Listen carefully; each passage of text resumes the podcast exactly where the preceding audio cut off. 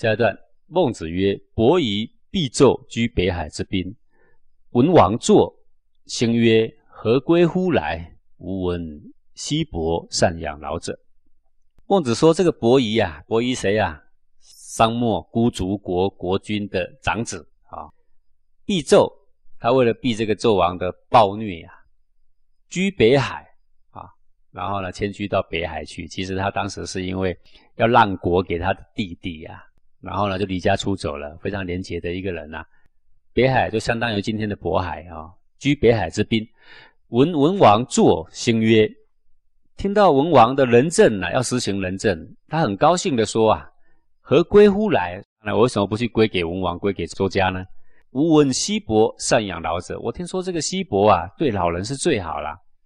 那为什么叫西伯呢？当时纣王命这个文王为西方的诸侯之长。”这个意思就是说，西方如果诸侯有动乱，文王得以擅专征伐，代表纣王去征伐，所以呢，称他为西伯啊。说为什么不去归服他呢？他要行仁政啊。我听说西伯对长者是最好的，所以伯夷呢，就千里迢迢跑去文王的国度里面呢。太公必纣居东海之滨，闻文王坐，兴曰：“何归乎来？”吾闻西伯善养老者。这姜太公啊，当然本来住在这个东海之滨，就现在的黄海吧，哈。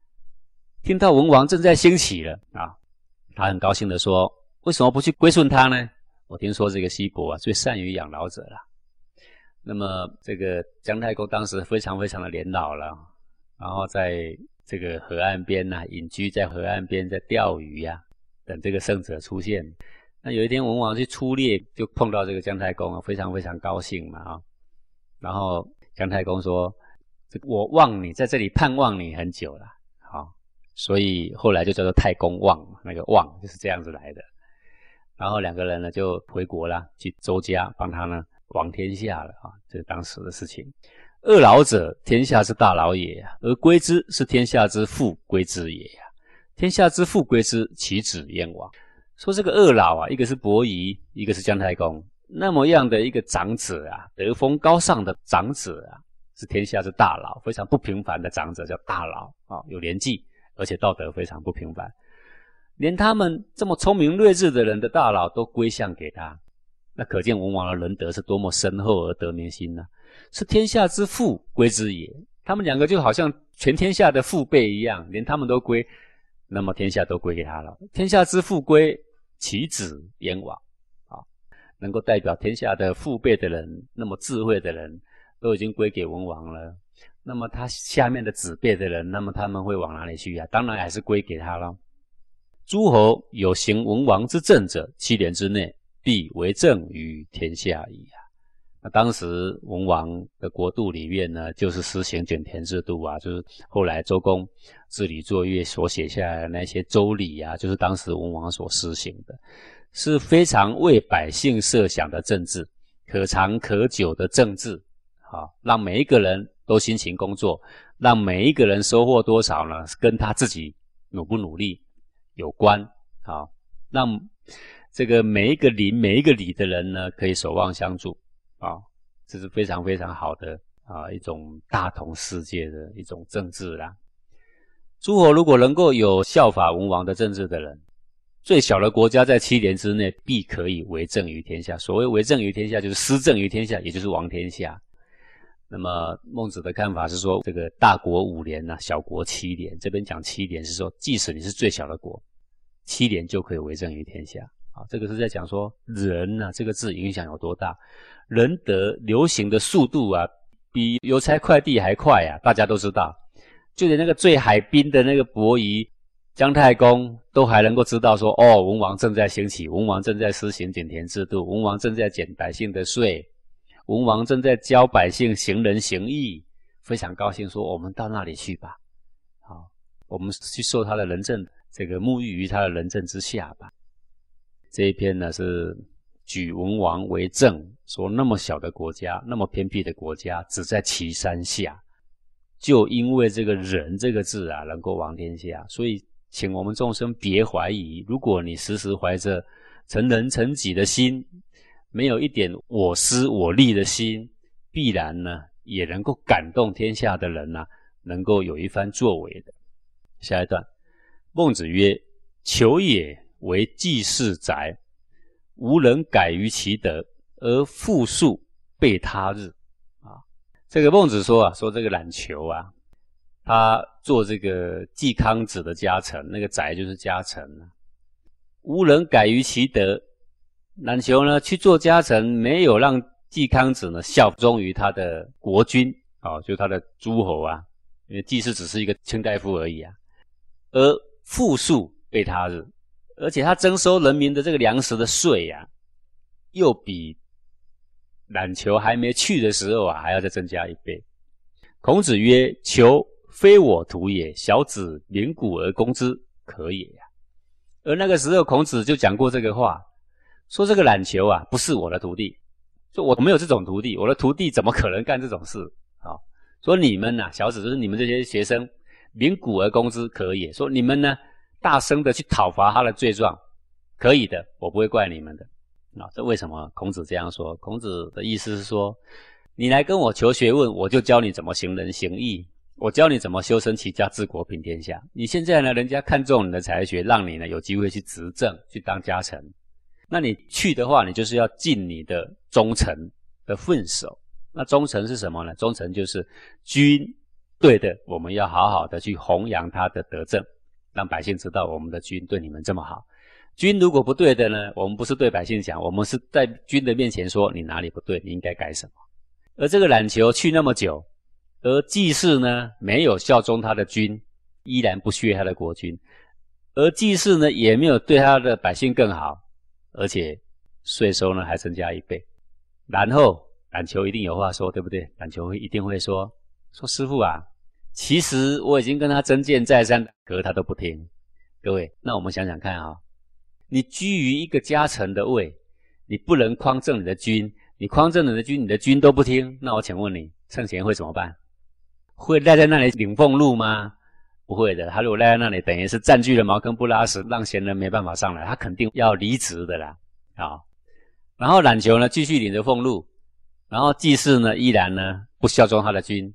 依然呢不体恤他的名，所以孔子才会说：你们去讨伐他的罪状，好拿着锣拿着鼓呢，在街上在敲，说这个冉求啊不尽忠职守，他应该下台，可以的，你们去干啊！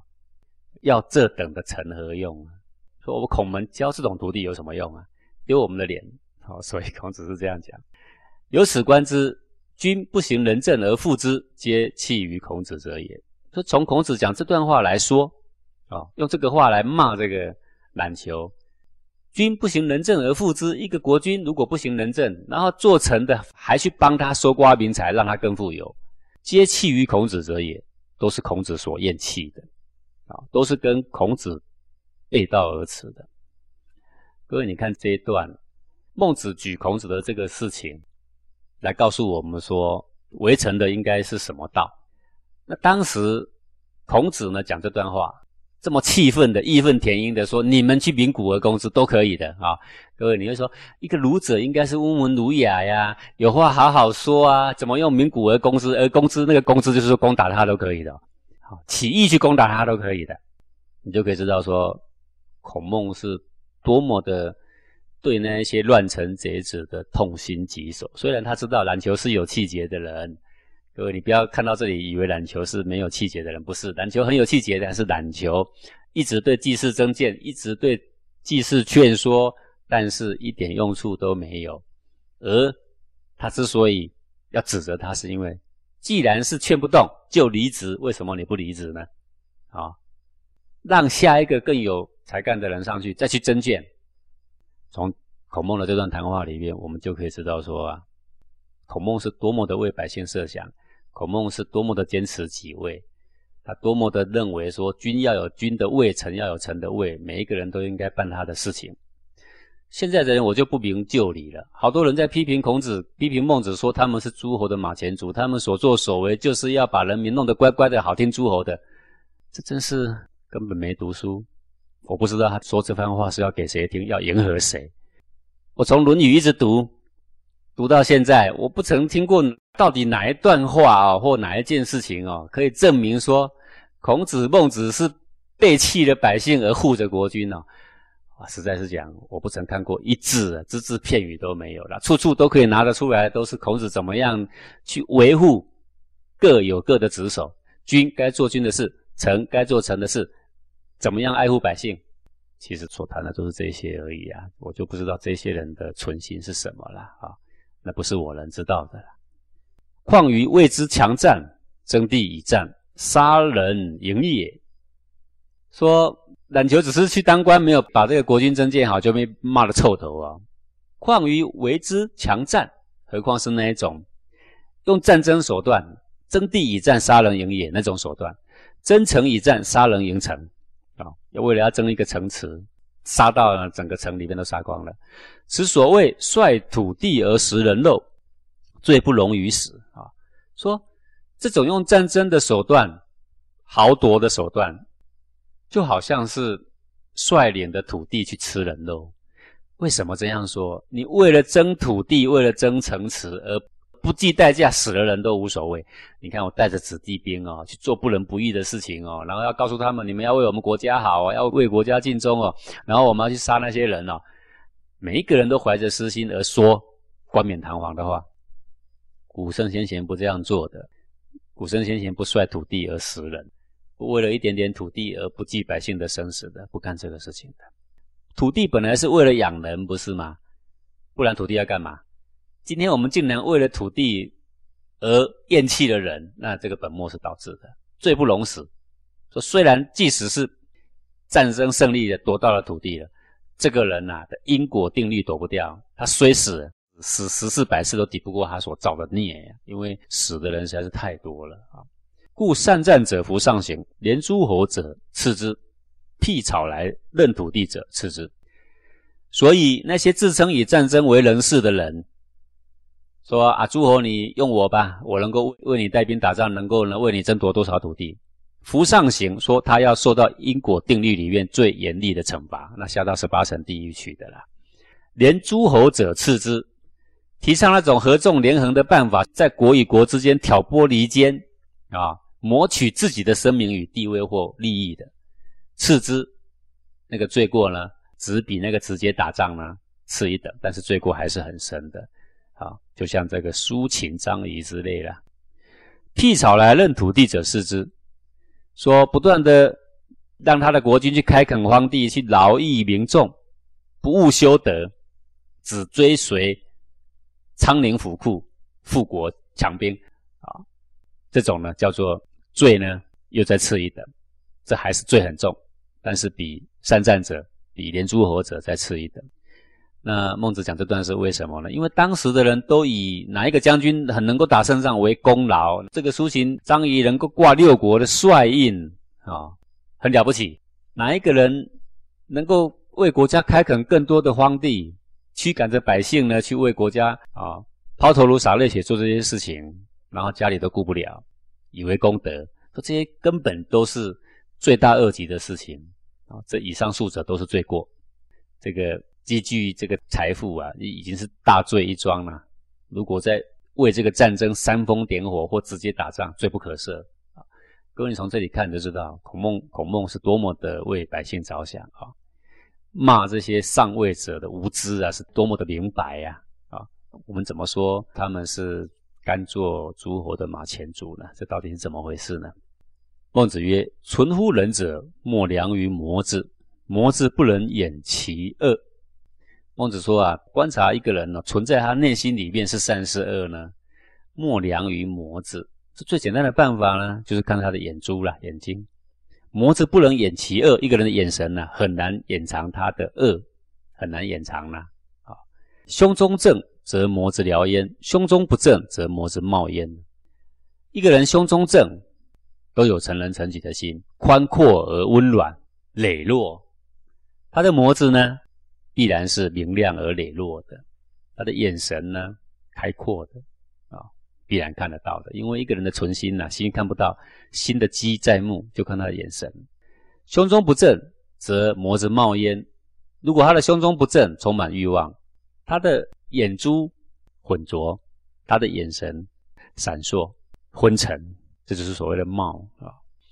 各位仔细看看，一个人如果常常熬夜打电动，你仔细看他的眼珠啊，这个眼白必定是昏沉带血丝的，好，然后越来越昏暗，啊，闪烁。一个人如果不磊落的、怯道的、啊阴湿的，眼神常闪烁，这是不能够非常的宽和啊踏实。听其言，观其模子，人焉收哉？听一个人讲话，看他的眼神，眼神跟讲的话的内容配不配啊？这个很难躲藏的。人焉受哉？那个受就是躲藏、隐匿他的真实的情况啊，隐匿实情。很难隐匿的，叫人烟受灾？这张是说啊，存心正不正啊？心虽然看不到，但精气神是不是还存在啊？可以从眼睛看得到，眼睛直接通到这个我们的肾啊，心直接通到这个目啊，它都是有关系的啊。所以心常常混乱的，精气神必也溃散，眼睛也看得到。这个心不良的，眼神常闪烁，眼睛也看得到。作息不正常的呢，眼神必浑浊，眼睛也看得到。哦，所以看一个人眼睛，再看看他的言行，听听他的话，一个人呢也可以了解个七成了啦。说人不可貌相，啊，那个是不懂的人说的啦。人其实可以貌相，所谓貌相不是看他长得美不美，而是一个人的眼睛配上语言行为的时候呢，已经很难隐藏他的实情了。下一段，孟子曰：“公者不侮人。”俭者不夺人，说恭敬的人呐，不会去侮慢别人呐，不会去欺侮别人呐。俭者不夺人，一个廉洁简约的人呐，他不会去侵夺别人的。侮夺人之君，唯恐不顺焉。说一个欺侮别人的人，一个侵夺别人的人，这样的人为君呐，哦，唯恐不顺焉。然后呢，他本身呢，他不恭不俭。他喜欢亲，喜欢躲，可是又怕他的人民不顺从于他，就在外貌上假装的那种恭俭的样子，恭敬廉洁的样子。务德为恭俭，说这哪能够算是真正的恭俭呢？能够算是真正的恭敬简约吗？恭俭岂可以声音笑貌为哉？说这个恭俭呐，岂可以用表面上的那些话？跟他的笑脸所装得出来的吗？跟他的行为装得出来吗？人家百姓看的呢，不是这个君说什么，而是看他呢怎么做。啊，他必须要有一个实际的德性才行的，要不然的话呢，百姓久了呢，慢慢就要看出他的马腿出来的。啊，这个君子之道啊，就是己所不欲，勿施于人嘛。啊，然后呢，要光明磊落，要表里如一啊。